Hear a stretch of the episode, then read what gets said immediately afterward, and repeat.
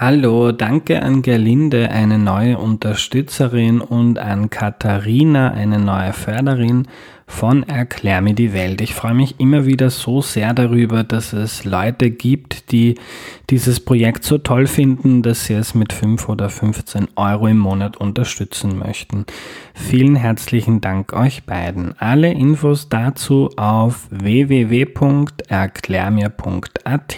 Bevor es losgeht, eine entgeltliche Einschaltung. Ja, natürlich beginnt Klimaschutz am Teller. Die Landwirtschaft ist ja ein entscheidender Faktor, wenn es darum geht, Umwelt- und Klimaprobleme anzugehen. Die Biobauern, die an Ja natürlich liefern, sorgen durch gezielte Fruchtfolge, natürliche Düngung und weniger intensive Bodenbearbeitung für gesündere Böden. Auf den Feldern gibt es mehr Artenvielfalt, weil weniger gespritzt wird und das Futter kommt aus Österreich. Gerade der Import von Soja setzt ja zum Beispiel Regenwälder stark unter Druck. Ja, natürlich verzichtet zudem komplett auf den Klimakiller Palmöl und reduziert seit zehn Jahren kontinuierlich Plastikverpackungen. Hallo, ich bin der Andreas und das ist Erklär mir die Welt, der Podcast, mit dem du die Welt jede Woche ein bisschen besser verstehen sollst. Heute geht es um die Zukunft der Landwirtschaft, also wie wir die Landwirtschaft so hinbekommen, dass sie weniger Probleme für die Umwelt verursacht und das erklärt uns Urs Nigli. Hallo. Hallo, Andreas. Hallo, lieber Urs, schön, dass du da bist. Magst du dich zu Beginn kurz vorstellen, bitte? Ja, mein Name ist Urs Nigli. Man hört am Namen, dass ich Schweizer bin, aber vermutlich auch so, wie ich rede.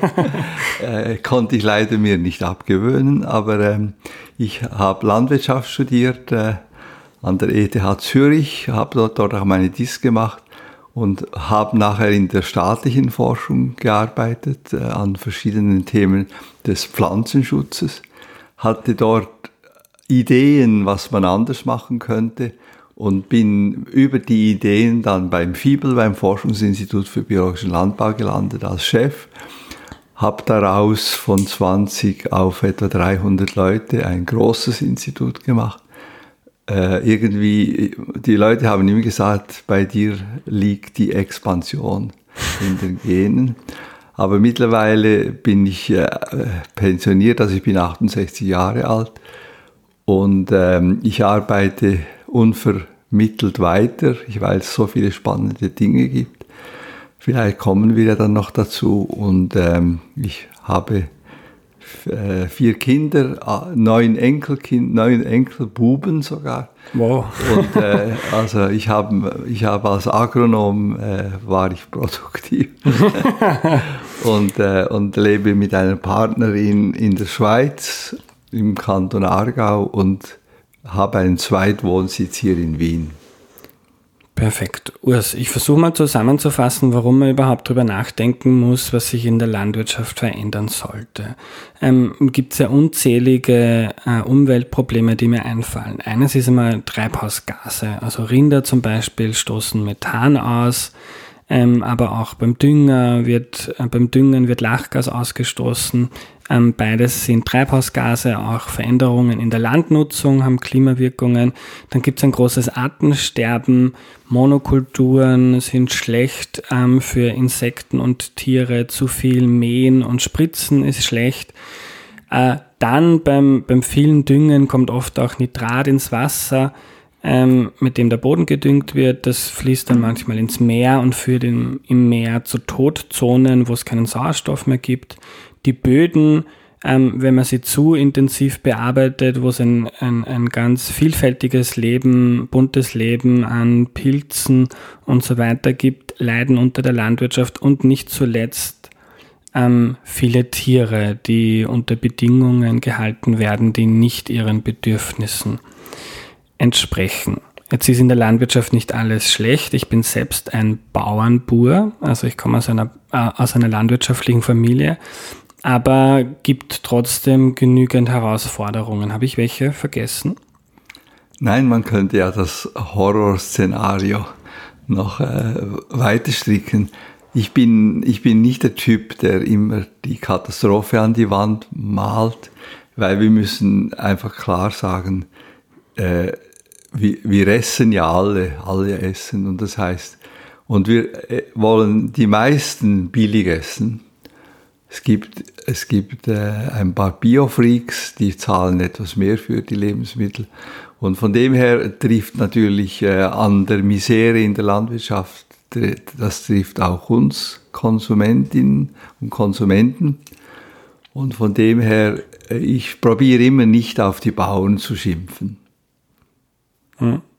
Du schreibst in deinem Buch trotzdem die Erfolgsgeschichte Landwirtschaft.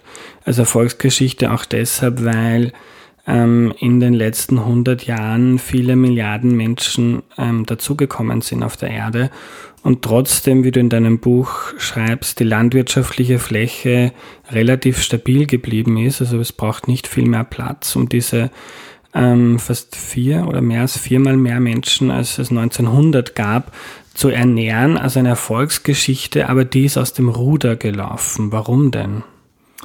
Ja, eben, man muss wirklich daran denken, dass im 18. Jahrhundert gab es ja eine, war es eigentlich eine wissenschaftlich anerkannte Tatsache, dass die Menschen, die Populationen sich schneller vermehren, äh, als äh, die Landwirtschaft, die Bauern Erträge produzieren können.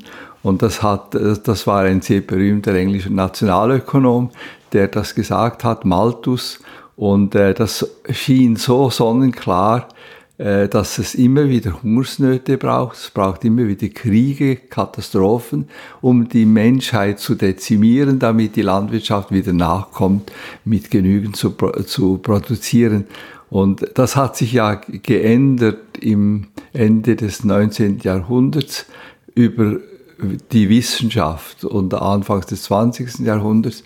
Und das 20. Jahrhundert äh, hat in dem Sinne plötzlich dank der Wissenschaft, die zu einer sehr intensiven Landwirtschaft geführt hat, wo dann eben Dünger plötzlich äh, selbstverständlich geworden sind, wo Pflanzenschutzmittel, also Pestizide, äh, plötzlich selbstverständlich geworden sind, äh, hat plötzlich die Menschen satt gemacht und hat gleichzeitig ein gigantisches Wachstum ermöglicht.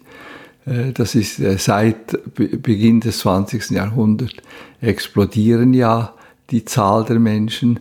Und äh, man kann das als Erfolgsgeschichte der, Landwirtschaft, der konventionellen Landwirtschaft betrachten, dass wir aus einer jahrhundertealten Misere, aus einem Ungleichgewicht herausgekommen sind und man sieht aber, was man sicher nicht gelöst hat, ist, dass es äh, Lebensmittel sehr ungleich verteilt sind, dass das Problem der Armut wurde nicht gelöst. Viele, ähm, viele Hungersnöte sind äh, vor allem auch Armutsfragen, aber auch äh, ökologische Katastrophen.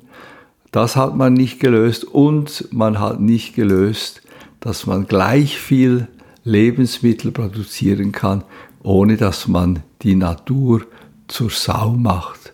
Und, äh, und das finde ich eigentlich die größte Herausforderung, die spannendste auch. Können wir diese Produktivität halten, ohne dass wir die natürlichen Ressourcen kaputt machen?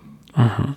Ähm, nur kurz zum Thema globale Armut, das heute ein bisschen den, äh, die Sendung sprengen würde, aber auch da gab es ja große Fortschritte. Also es haben noch nie so wenig, relativ, am, also am Anteil der Weltbevölkerung war noch nie so niedrig der, die Zahl der extrem armen Menschen. Also auch da hat es Rückgänge gegeben. Du hast gesagt, können wir die Produktivität behalten, ohne die Natur, äh, finde ich schön, das Wort zur Sau zu machen. Geht das? Ja, da bin ich eigentlich mittlerweile überzeugt. Und äh, was ich ja gelernt habe in den letzten 30 Jahren, wo ich Chef vom FIBEL war, das größte Forschungsinstitut für biologischen Landbau, wo wir wirklich an, an Techniken der, für die, mit den Biobauern gearbeitet haben, dass auch mit Biolandbau, wo man deutlich weniger Dünger äh, wo, äh, ausbringt, wo man sehr wenig äh, Pflanzenschutzmittel braucht, nur spezifische, zum Beispiel in den Sonderkulturen, Obstbau, Weinbau, Gemüsebau. Da habe ich schon sehr viel gelernt, äh, was man erreichen kann mit einer, mit weniger Input an Düngern und an Pflanzenschutzmitteln. Und das hat mir eigentlich sehr viel äh, Mut gegeben.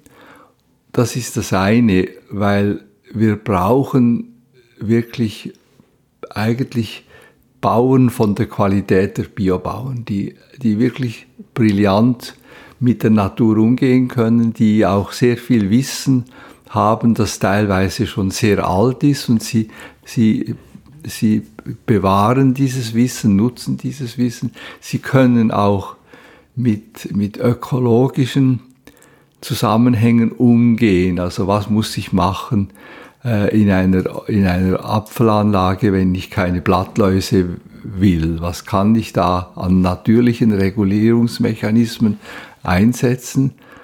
Und, äh, aber nicht nur das allein macht mich optimistisch, weil ich bin ja Wissenschaftler und ich sehe, dass die, die Wissenschaften machen zurzeit einen, einen technologischen Jahrhundertsprung. Und ähm, das sieht man ja in jedem Lebensbereich, wo wir alle drinstecken, wie die Kommunikationstechnologie ungeheure Fortschritte macht. Wir, wir, wir können heute ein ganzes Büro ersetzen durch ein einzelnes Smartphone. Und, äh, und, und die, diese Technologiesprünge, die passieren auch im Bereich der, äh, der Biologie.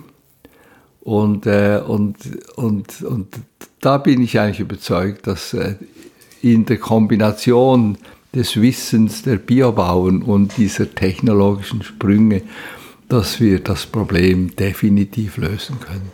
Bleiben wir kurz beim Biolandbau. Du schreibst in deinem Buch ja darüber, ähm, über die vielen positiven Seiten, die, auch, die du auch jetzt beschrieben hast, ähm, aber auch von einem großen Manko, nämlich dass der Ertrag auf derselben Fläche niedriger ist. Also für 100 Erdäpfel, die man ernten möchte, braucht man in der Biolandwirtschaft mehr Platz als in der konventionellen Landwirtschaft, wenn man zum Beispiel mehr düngt und spritzt was ein Problem ist, weil äh, die, der Platz, den die Landwirtschaft braucht, auch eines der größten Probleme ist für Insekten, Tiere und so weiter.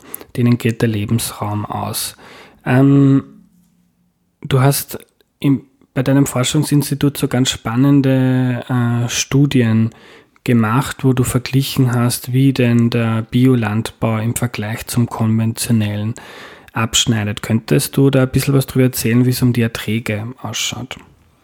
Ja, wir haben ja tatsächlich das äh, in Langzeitstudien, also wirklich mit Feldexperimenten. Wir hatten ein, ein riesiges Feld äh, und äh, der Versuch läuft seit den 1970er Jahren, läuft heute auch noch, wo wir auf dem gleichen Feld parzellenweise verschiedene Anbausysteme nebeneinander haben und dann auch noch in vierfacher Wiederholung, so dass es statistisch sehr gut auswertbar ist. Und äh, das und das hat diese diese Verfahren, die wir seit den 70er Jahren verglichen haben, das sind äh, eine ganz konventionelle Landwirtschaft, eine integrierte Landwirtschaft, äh, wo man probiert, etwas weniger Spritzmittel zu, zu gebrauchen als im konventionellen, wo man auch mit Kuhdüngern, also mit Kuhmist, statt nur mit mineralischen Dünger, also aus dem Düngersack düngt und auch mit äh, einem biodynamischen Verfahren und mit einem organisch-biologischen Verfahren. Und dann haben wir noch natürlich eine, eine Kontrollparzelle, wo gar nichts gedüngt wird seit äh, mittlerweile 40 Jahren. Und, äh, und dadurch kann, kann man natürlich sehr viel äh, Aussagen machen, was die verschiedenen Anbausysteme leisten können, wie viel sie produzieren, welche Qualität, wie sie die Umwelt belasten, wie sie die Böden äh, fruchtbarer machen oder weniger fruchtbar, wie sie nützliche Insekten fördern und wie sie Schaderreger äh, unterdrücken können oder wie Schaderreger überhand nehmen können. Alle diese Phänomene konnten wir natürlich auf einem riesigen Feld alles untersuchen.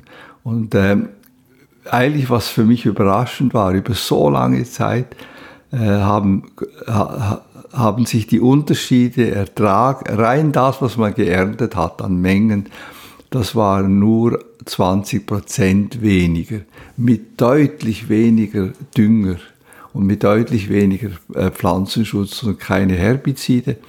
Und äh, das hat äh, uns eigentlich Mut gemacht. Wir haben gesehen, dass in diesen Böden, weil die Bodenfruchtbarkeit, die Mikroorganismen, also Bakterien, Pilze, haben sich dort sehr gut entwickelt bei den Bioverfahren. Und äh, das, hat, das hat geholfen, dass die Pflanzen sehr viel besser mit ihren Wurzeln äh, Wasser, aber auch Nährstoffe aufnehmen konnten und, äh, und, und dadurch konnten sie einen Teil des Düngers, den man eben nicht ausgebracht hat, konnten sie kompensieren und, äh, das, und über sehr lange Zeit. Und das zeigt, dass unsere Böden eigentlich bei exzellenter biologischer Bewirtschaftung ein sehr hohes Potenzial haben. Aber es sind 20 Prozent weniger. Und wenn wir eigentlich ähm, äh, etwa nach Berechnungen der FAO 50 Prozent mehr produzieren müssten, hat natürlich eine Anbaumethode, die 20 Prozent weniger äh, produziert, hat natürlich eigentlich einen sehr schlechten Stand. Und ähm, vielleicht interpretiere ich dich falsch, aber du kommst zum Schluss, Bio ähm, ist deshalb nicht schlecht. Bio ist super, man kann viel davon von lernen, aber Bio ist eher was für die Nische und man muss sich überlegen, wie man in der Masse, ähm, also wie man eher die konventionelle Landwirtschaft ökologischer macht, als jetzt die ganze Welt auf Bio umzustellen.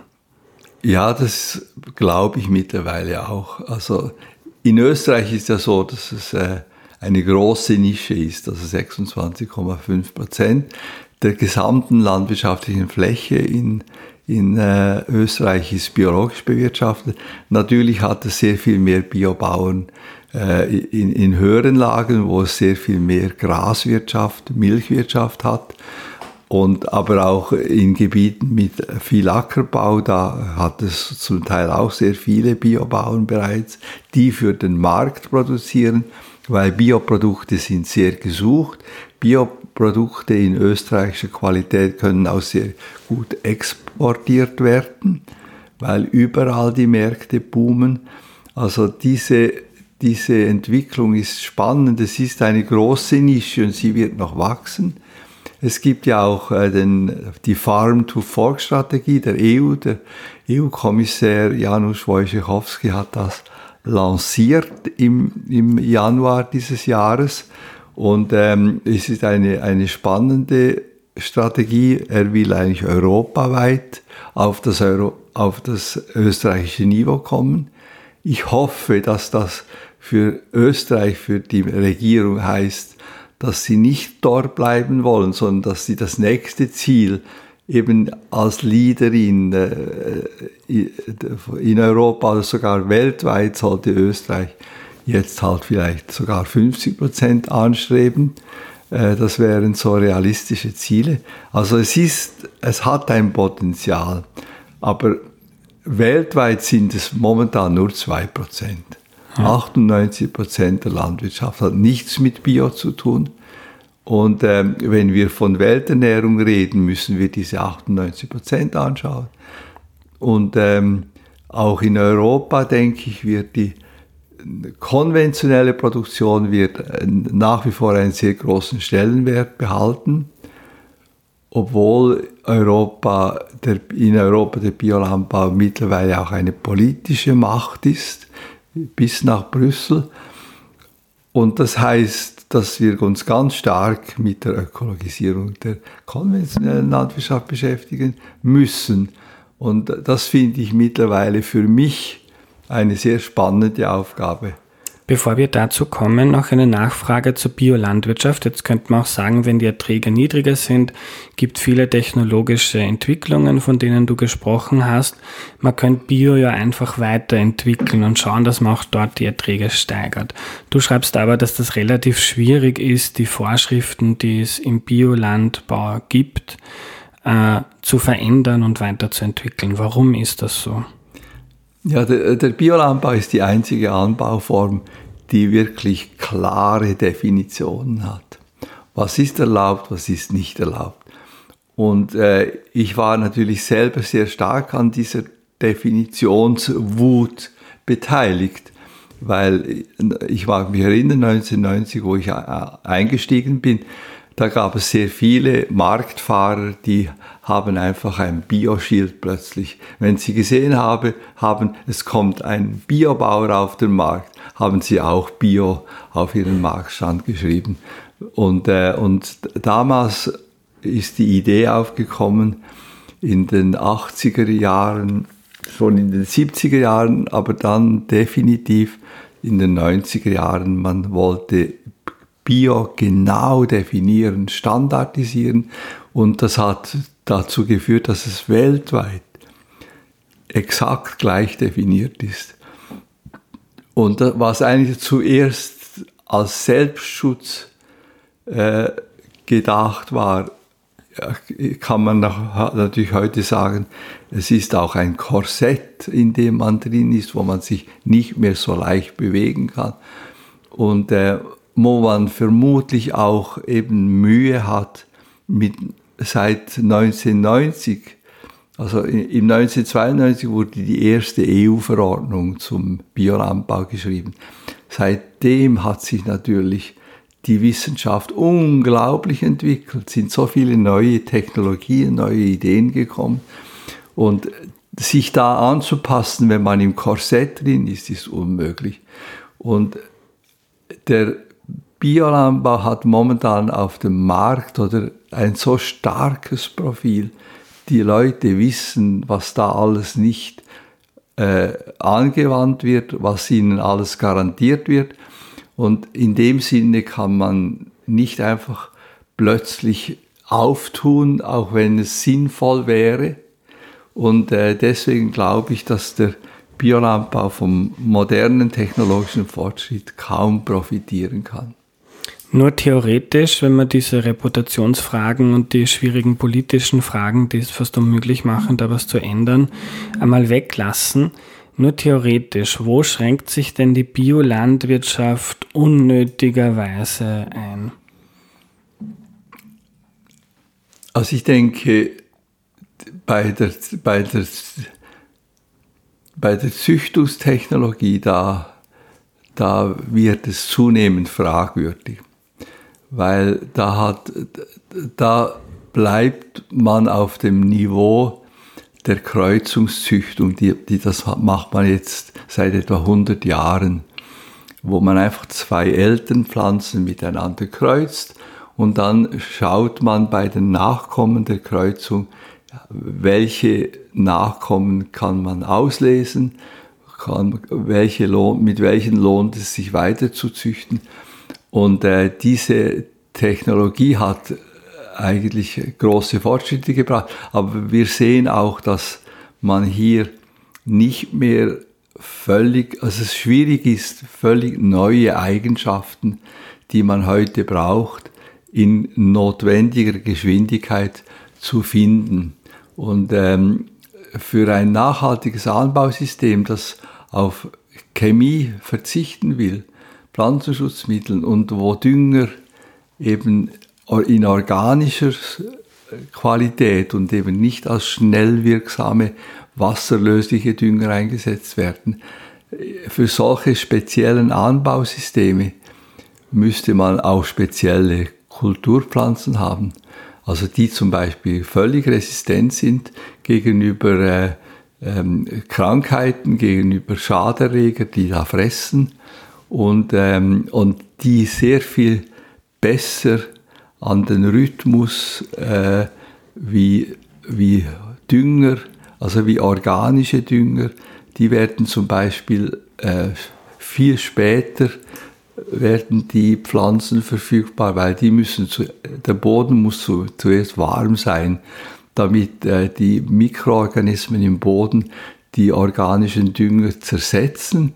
Und dann werden Nährstoffe freigesetzt und dann kann die Pflanze das aufnehmen. Wenn man hingegen äh, Dünger aus dem Düngersack streut, dann ist das auch bei kühleren Temperaturen, können die Pflanzen das aufnehmen und wachsen.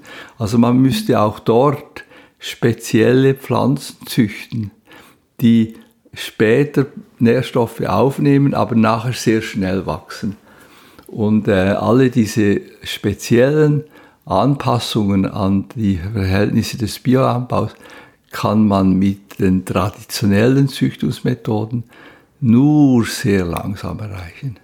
Ah, du sprichst jetzt zum Beispiel also Gentechnik an oder CRISPR, die neue Technologie, mit der man das irgendwie schon sehr kleinteilig und gut machen kann. Genau, ja. Also ich denke, ich war ja ein, ein, sehr, ein sehr großer Gegner der alten Gentechnik, weil vor, vor, vor 35 Jahren, als die lanciert wurde in der Praxis, da, da, haben wir, habe ich natürlich gedacht, äh, also man muss das mit äußerster Vorsicht anwenden und diese Pflanzen möglichst nicht in, in, freisetzen, äh, weil man sehr wenig weiß, wie sich die dann verhalten können, die zu einem Superunkraut werden und sich überall durchsetzen.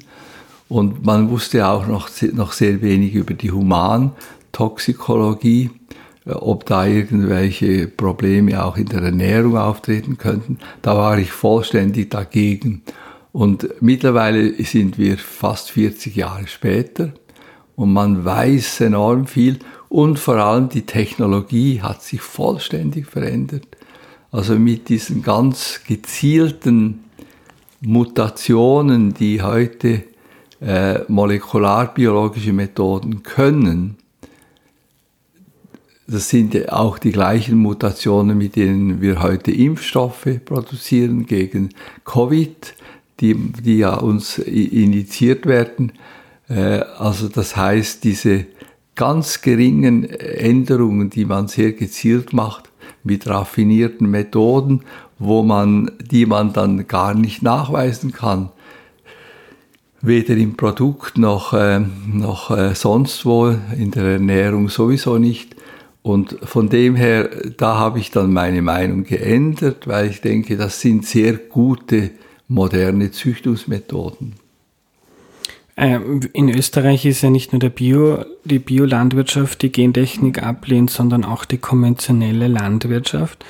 Ähm, wenn du sagst, man muss auch drüber nachdenken oder vor allem drüber nachdenken, wie man die konventionelle Landwirtschaft ökologisiert, ökologisiert wäre, würdest du auch da so einen konventionellen Landwirt in Österreich empfehlen, sich ähm, mal genauer mit Gentechnik auseinanderzusetzen, beziehungsweise der österreichischen Landwirtschaftsministerin?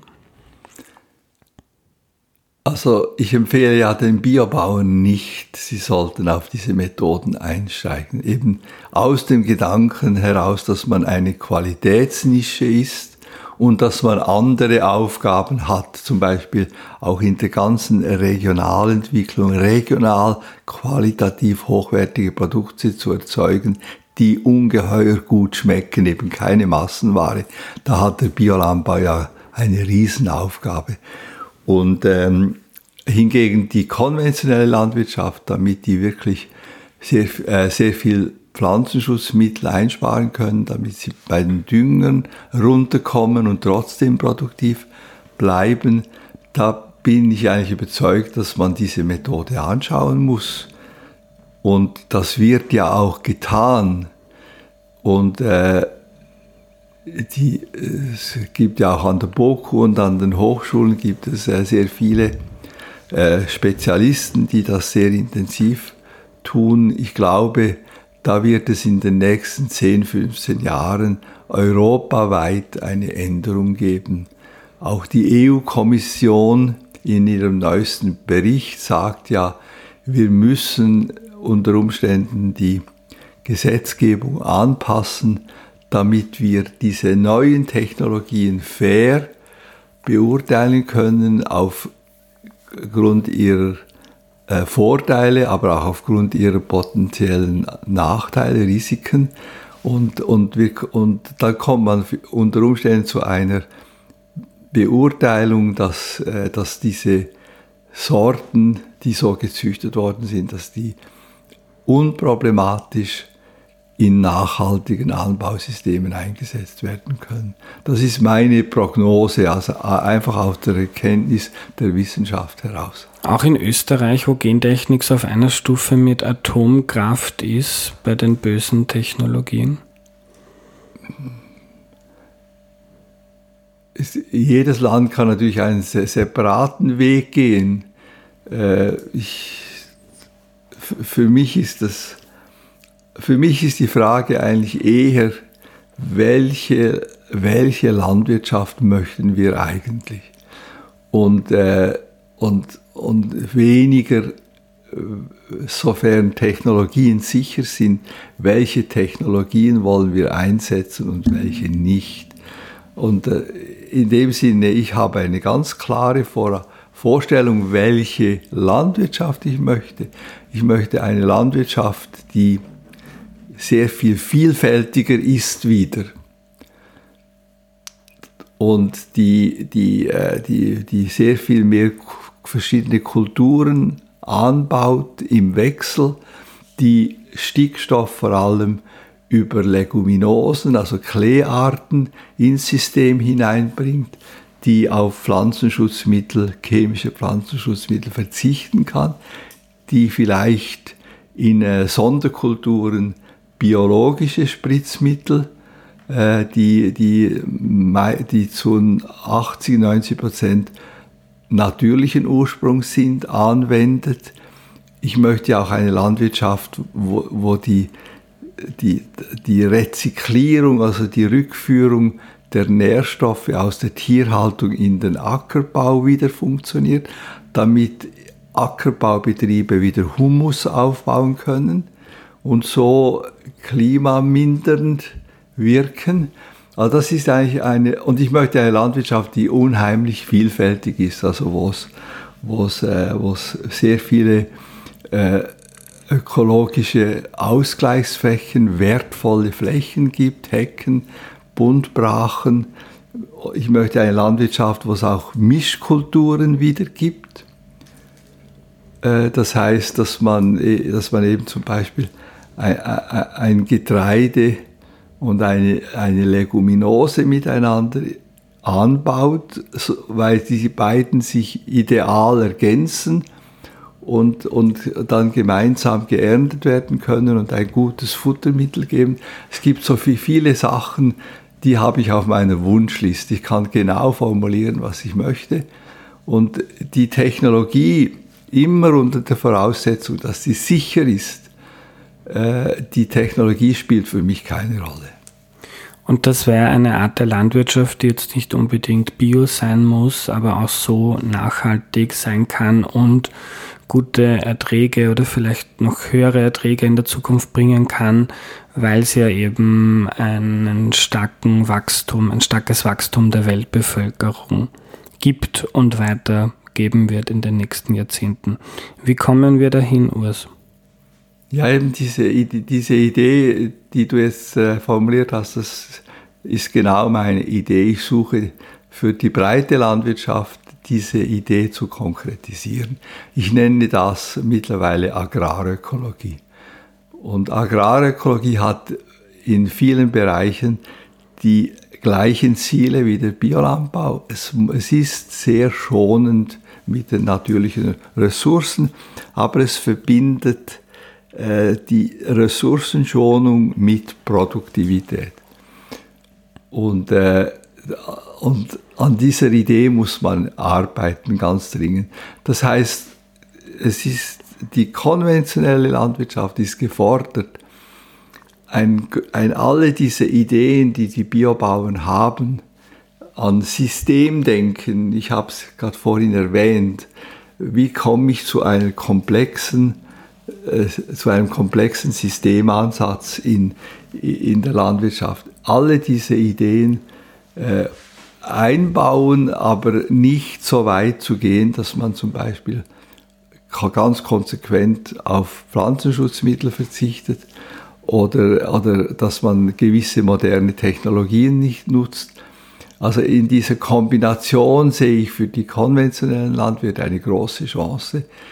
Die Ziele, die auch im Biolandbau da sind, auf der konventionellen Fläche umzusetzen und sehr umweltschonend zu wirken.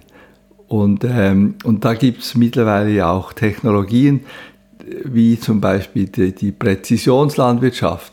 Die, wir reden alle von Digitalisierung. Die Bauern werden mittlerweile von einer ungeheuren Digitalisierungswelle erfasst und noch viel stärker in den nächsten zehn Jahren.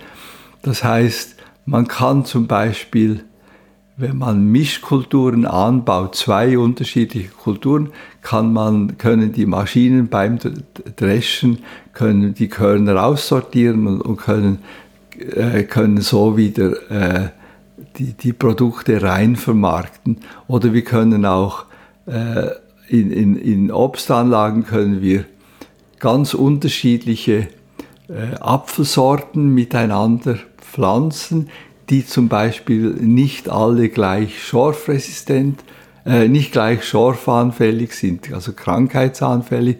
Und dann sortieren die Roboter die verschiedenen Äpfel aufgrund der Größe und der Farbe wieder auseinander. Und äh, man kann auch ganz komplexe Felder wieder designen, indem die, die, die Maschinen äh, äh, so programmiert werden, dass sie mit, mit ganz großer Komplexität äh, umgehen können.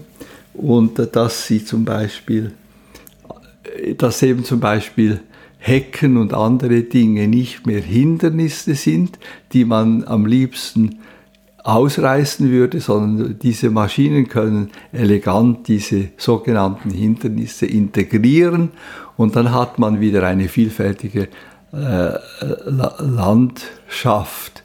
Und die Ideen gehen ja noch weiter, dass die, die, die, die Maschinen, die großen Zugmaschinen, dass die durch kleine selbstfahrende Maschinen ersetzt werden, mit der Zeit selbstständig arbeitende Roboter, die äh, so programmiert sind, dass, äh, dass sie alles vollständig unabhängig machen nach, nach gewissen Plänen, die sich auch selbstständig orientieren können. Und da kann man dann plötzlich das, was früher Tausende von Landwirten, Landwirte gemacht haben auf einer großen Fläche, kann man dann wieder hinkriegen, eine ungeheure Vielfalt, indem eben äh, 500 kleine Computer, Roboter arbeiten und ähm, wenn, sie nur, wenn du nur siehst, wie das sich entwickelt hat, bei, bei, in, im Wohnzimmer mit den, mit den Saugrobotern und, im, und auf der Rasenfläche mit dem äh, Rasenmäherroboter. Also die Technologie entwickelt sich dermaßen rasend schnell und wird so billig, dass, dass, dass das nicht mehr Hirngespinste sind, der Landwirt wird auf eine große Zahl von, von Robotern, selbstgesteuerten, selbsttätigen Maschinen zurückgreifen können, ohne dass er sich massiv verschulden muss. Was muss passieren politisch, damit die Agrarökologie abhebt? Ja, ich denke, Also viele Bauern sind, glaube ich, noch etwas ängstlich. Also äh, kann ich, kann ich wirklich,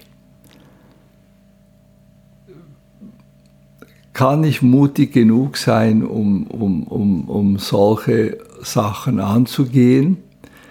Und äh, man lässt die Landwirte eigentlich auch im Glauben drin, dass so wie man jetzt in den letzten 20, 30 Jahren Landwirtschaft äh, betrieben hat, dass das so weitergehen äh, wird. Und man sagt auch immer so etwas verharmlost, ja, wir haben ja eigentlich wir haben ja eigentlich das im Griff. In Österreich ist die Landwirtschaft sowieso besser als anderswo in der EU. Aber eigentlich ist sie ja nicht besser. Äh, und, ähm, und irgendwie, man, ich würde eigentlich erwarten, dass man sehr viel ehrlicher mit den Landwirten redet, was alles kommen wird. Zum Beispiel, es wird kommen, dass man sehr viel mehr Protein, also Eiweiß aus pflanzlichen äh, aus Pflanzen verspeisen wird in Zukunft und weniger aus, äh, von Tieren. Und, äh, und das würde heißen, man müsste eigentlich klare Signale aus, ausstrahlen, ähm, auch für die Tierhalter, was kommen wird. Es, Tierhaltung, vor allem Wiederkäuer, die ja das Grasland nutzen, das wird es immer geben aber vielleicht werden wir mal viel weniger Schweine und viel weniger Hühner und Eier gebrauchen. Und von dem her, also ich denke auch so diese langfristigen Trends, die sichtbar werden, die sollte man viel ehrlicher frühzeitig den Landwirten kommunizieren. Und äh, man unterschätzt eigentlich die konventionellen Landwirte und das zeigen ja die Biobauern sehr gut was, wenn die was wollen, dann wollen sie es. Und dann haben sie auch ihre Betriebe umgestellt. Also die, viele konventionelle Landwirte würden auf Experimente einsteigen, wenn sie klare Signale hätten. Und die Verantwortung ist natürlich bei der Wissenschaft und der Politik. Gemeinsam muss man ihnen eigentlich sagen, wohin geht die Reise. Ähm, jetzt ist ein Jetzt ist auch, jetzt ist mein Eindruck, dass gesellschaftlich da teilweise die Entwicklung schon viel weiter geht, als das in der Politik nachvollzogen wird bei den Dingen, die du angesprochen hast. Und du sagst jetzt, die Politik muss Signale aussenden.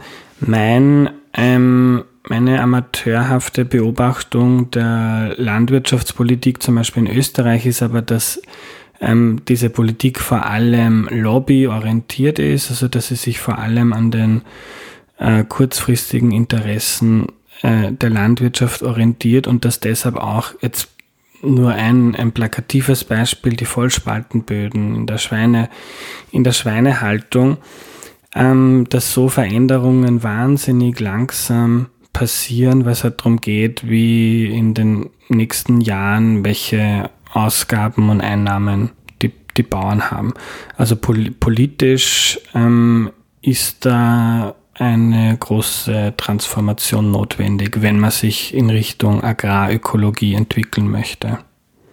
Ja, die Tatsache, dass wir eine Transformation brauchen, die wird mittlerweile von niemandem bestritten. Aber es ist tatsächlich so, dass die beharrenden Kräfte, die ja in der Lobbyarbeit zum Ausdruck kommt, äh, weil man vermeintlich meint, man würde die ökonomischen Interessen am besten schützen durch Beharren. Dass, äh, dass diese Lobbyarbeit, die passiert natürlich und die ist sehr stark, aber äh, man, sieht, man sieht auch in der Industrie, äh, dass zum Teil die Leute dort sehr viel weiter schon denken. Also ich, ich weiß zum Beispiel aus vielen Kontakten, die chemische Industrie, die ja Pflanzenschutzmittel herstellt, die hat eigentlich schon lange verinnerlicht, dass wenn noch ein Pflanzenschutz, dann es nur der biologische sein wird, der Zukunft hat. Also ich kenne eine portugiesische Firma, das war wirklich eine grauenhafte, äh, schmutzige Klitsche. Äh, die, haben, die, die haben mittlerweile 80 Prozent ihres Umsatzes in biologischen Pflanzenschutzmitteln, weil die auf den spanischen Markt orientiert waren, wo die Biobauern gewaltig wachsen, auch Weinbauern, die relativ viel biologische Spritzmittel gebrauchen. Also vielfach ist sogar die Industrie weiter. Und äh, also ich möchte einfach äh, wirklich den Mut geben, äh, wir, die Tendenzen sind alle sichtbar. Und für mich ist der Begriff Agrarökologie eine Zusammenfassung aller Tendenzen, die wir heute sehen. Und äh, ich fände es wirklich klug, wenn man das diskutieren würde, wenn man das sauber kommunizieren würde und wenn man die Landwirte frühzeitig auf diese Trends vorbereiten würde. Also Mut in der Politik, das braucht es auch in der Agrarpolitik. Also für mich ist die, der beste äh, Landwirtschaftsminister oder die beste Landwirtschaftsministerin ist diejenige, die klar Trends anspricht und die klar sagt, in diese Richtung wollen wir gehen. Und wenn dieser Mut einmal da ist, dann könnte es wahrscheinlich ja auch schnell gehen, denn mit dem Förderwesen hat man zum Beispiel in der EU, aber eigentlich in, glaube ich, fast allen ähm, Ländern dieser Welt eine große Handhabe, indem man einfach sagt, man fördert nur mehr, du hast viele verschiedene Dinge angesprochen, ähm, mehr Vielfalt, Hecken, wenig, äh, keine pflanzlichen äh, Spritzmittel und so weiter. Also indem man einfach sagt, wir ändern das Förderwesen und dann wird sich auch in der, in der Landwirtschaft relativ schnell was ändern, oder? Ja, ich denke, die, die, die gemeinsame Agrarpolitik mit den, mit den beträchtlichen Milliardenmitteln, die da zur Verfügung stehen, sind, sind ja ich weiß nicht, wie, wie viel es genau in der neuen Förderperiode dann sein werden, aber es ist sicher zwischen 50 und 60 Milliarden drin. Das sind ja gigantische, ist eine gigantische Hebelwirkung, die man. Pro Jahr ist das, oder? Ja, genau, ja. die hm. man entfalten kann.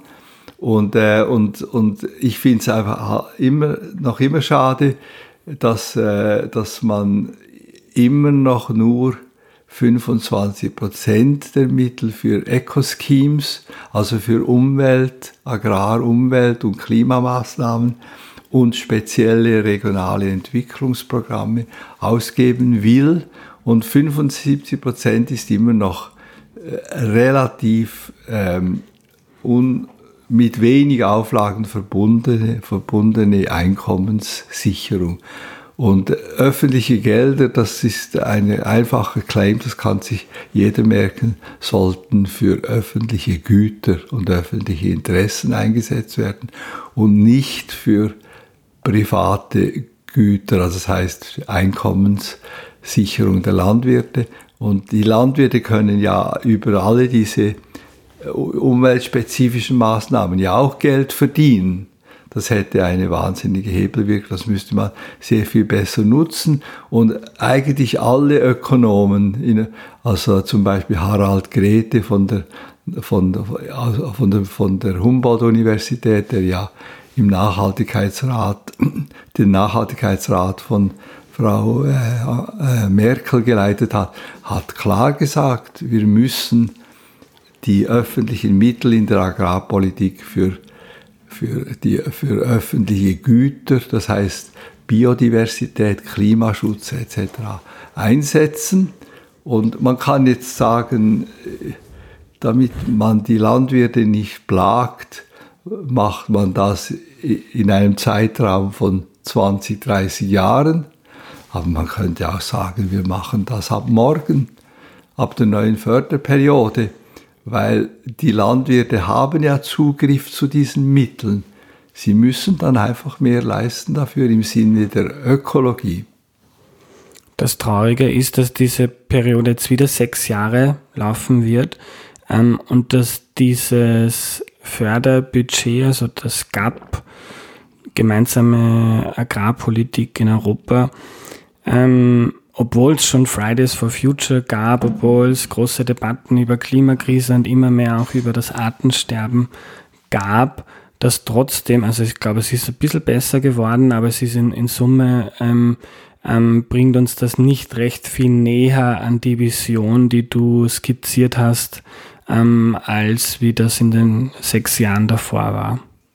Ja, ich denke, diese Umwelt- und Klimamaßnahmen, auch Biodiversitätsmaßnahmen, die sind ja schon besser, die es jetzt, äh, die, die, die einzelnen äh, Member States äh, eben konzipieren können und, und, und dann von Brüssel be, bewilligen lassen können. Da ist der Spielraum sehr viel größer geworden, das ist sehr positiv. Und auch ähm, die Konditionalitäten, also die Auflagen an die Einkommens... Bezogenen Beiträge sind auch etwas ausdifferenziert worden und es wird mehr Geld in die Förderung von kleinen und mittleren Bauern investiert. Das ist auch sehr positiv. Das kann man ja loben und herausheben und man kann ja den Politikern auf die Schulter klopfen dafür. Es ist aber einfach zu wenig. Habt mehr Mut. Und äh, weil das, äh, das, das, das, das, ist, das ist ein großer Budgetposten, den man wirklich so einsetzen kann. Und äh, du hast äh, äh, Fridays for Future erwähnt. Das Problem ist halt einfach die, die, die, auch nicht nur die Bauern, auch die, die Menschen selber, die Konsumenten, aber auch diejenigen, die schlussendlich eine Klimapolitik auch öffentlich mittragen müssen, die sind halt einfach inkonsequent. Die Süddeutsche Zeitung hat letztens gesagt, äh, der Mensch äh, redet Ökologie und handelt äh, unökologisch.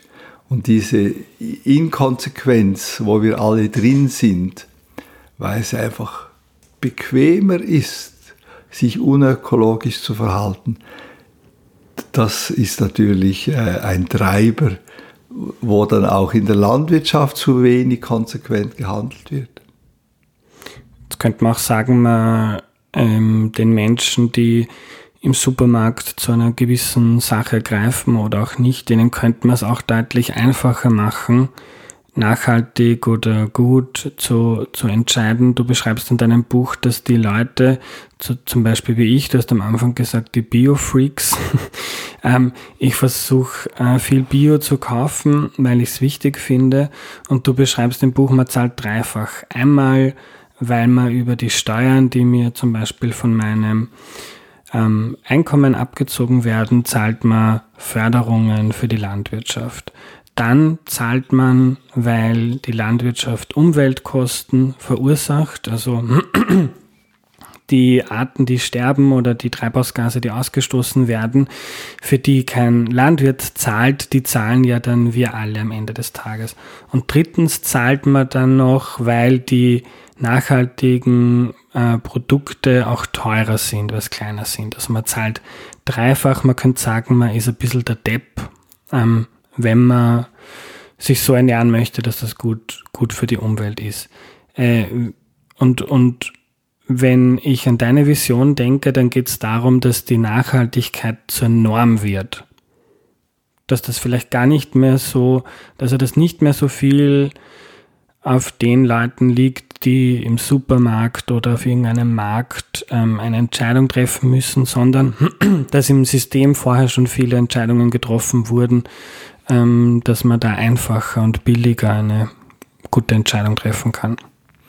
Ja, du hast es sehr gut beschrieben. Also ich möchte alle Menschen motivieren, nach Bioprodukten zu greifen. Und es gibt ja auch in, jetzt außerhalb von Wien gibt es ja auch sehr viel direkt vermarktende Biobauern, wo man ja dann direkt beim Produzenten auch günstigere Bioprodukte kriegt. Und äh, dieser tägliche Kaufentscheid halte ich für extrem wichtig. Aber tatsächlich ist es so, die, die das machen, die ich alle motivieren möchte, muss man gleichzeitig auch als Deppen bezeichnen, weil sie dann dreimal finanzieren. Das ist jetzt äh, brutal ausgedrückt. Und äh, wir haben keine Kostenwahrheit. Billig, billig, billige Lebensmittel, auch hoch verarbeitete Lebensmittel, so die Fertigpizza, die man eigentlich in den Ofen schieben kann, da, da zahlen wir, wenn wir es äh, wenn wenn kaufen und in den Ofen schieben und essen, zahlen wir nicht den vollen Preis. Weil die Umweltkosten zahlen wir nicht und wir zahlen auch die Gesundheitskosten nicht. Und, ähm, und das ist eigentlich das Verrückteste, dass das, was ökologisch ist und das, was gesund wäre für uns, wo das unser Leben verlängern würde, nämlich qualitativ hochwertige Produkte, die nicht stark verarbeitet sind, die wir frisch zubereiten und wo wir sehr viel Gemüse, Früchte, Bestandteile haben, auch nicht diese hochraffinierten Mehle, auch sehr viel mehr ähm, Produkte wie Kichererbsen, Bohnen äh, und, und, normale Erbsen etc.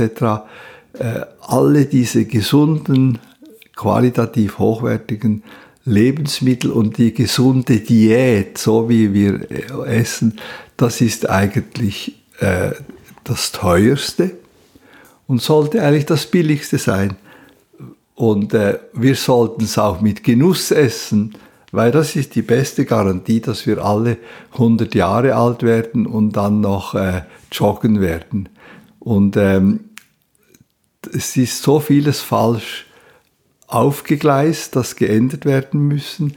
Sich muss und sicher ist ein Ansatz, dass man mal die Kostenwahrheit probiert herzustellen.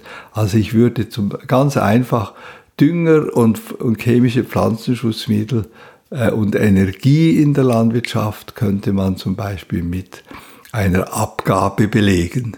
Und das, das könnte man direkt bei den Herstellern abholen. Man muss das nicht bei jedem Konsument.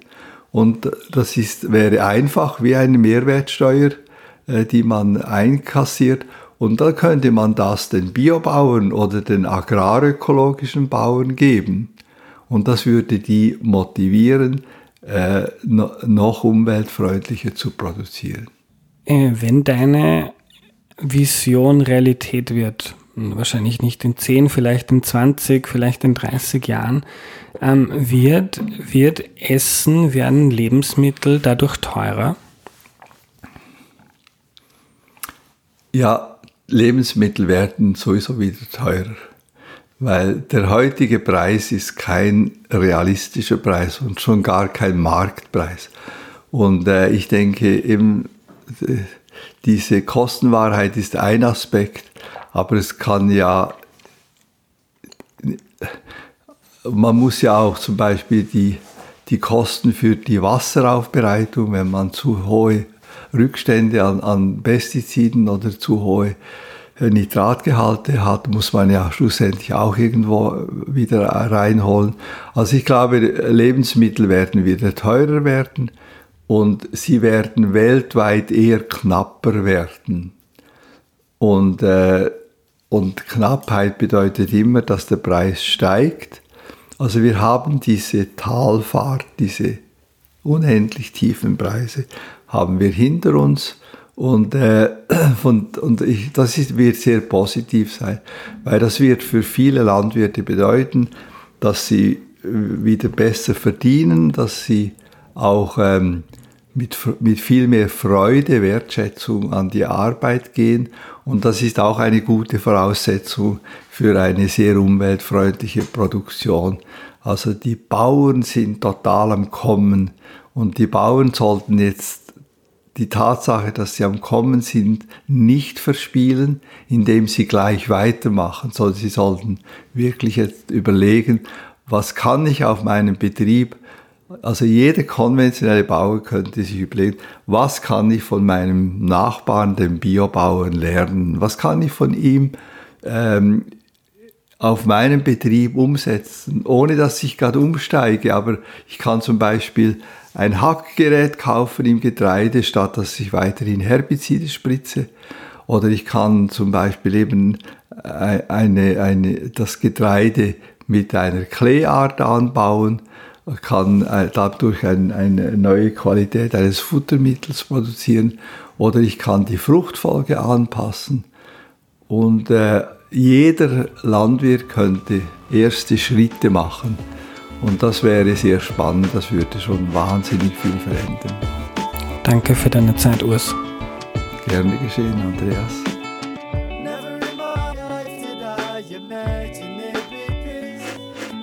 Was nehme ich mir mit? Also allen, die die Folge spannend fanden, empfehle ich ausdrücklich das Buch Alles satt von Urs. Da hat er nochmal viel, viel ausführlicher zusammengefasst, ähm, was er zur Zukunft der Landwirtschaft zu sagen hat. Mir war Agrarökologie vorher nicht wirklich ein Begriff, aber Urs argumentiert überzeugend, warum Bio nicht die Welt ernähren wird können. Das heißt nicht, dass Bio nicht seinen Platz hat, nicht seinen Platz hat, dass es schlecht ist. Bio ist von der Idee her sogar sehr super aber eben auch sehr rigide und reagiert deshalb nicht oder kaum auf neue technologische Entwicklungen wie etwa die neue Gentechnik. Die braucht sowohl, um die Ernten zu steigern, als auch um unsere Pflanzen an Klimaschäden anzupassen. Agrarökologie will genau das, nämlich einerseits mit Bio und andererseits mit einer radikalen Ökologisierung der konventionellen Landwirtschaft etwa indem man, wie Urs ziemlich radikal fordert, Rinder nur mehr draußen auf der Weide und nicht im Stall stehen lässt. Mit diesen Reformen will die Agrarökologie eine Ökologisierung der Landwirtschaft erreichen. Außerdem braucht, sagt Urs, Steuern auf Dünger und Pestizide, damit weniger davon verwendet wird. Beide sind ökologisch schädlich, wenn zu viel davon verwendet wird. Am Ende noch ein Tipp. In Folge 166 von Erklär mir die Welt geht es um die Mobilität der Zukunft. Ich fand das eine ganz wunderbare Folge, denn unsere Mobilität ist neben der Landwirtschaft eine weitere riesige Baustelle, wenn es um echte Nachhaltigkeit geht. Danke fürs Zuhören. Wer Erklär mir die Welt unterstützen möchte, kann das auf www.erklärmir.at tun. Vielen Dank. Nächste Woche ist der Sternekoch Paul Iwitsch zu Gast. Er erklärt das Kochen mit Gemüse für AnfängerInnen. Ist richtig großartig geworden. Bis dann, euer Andreas.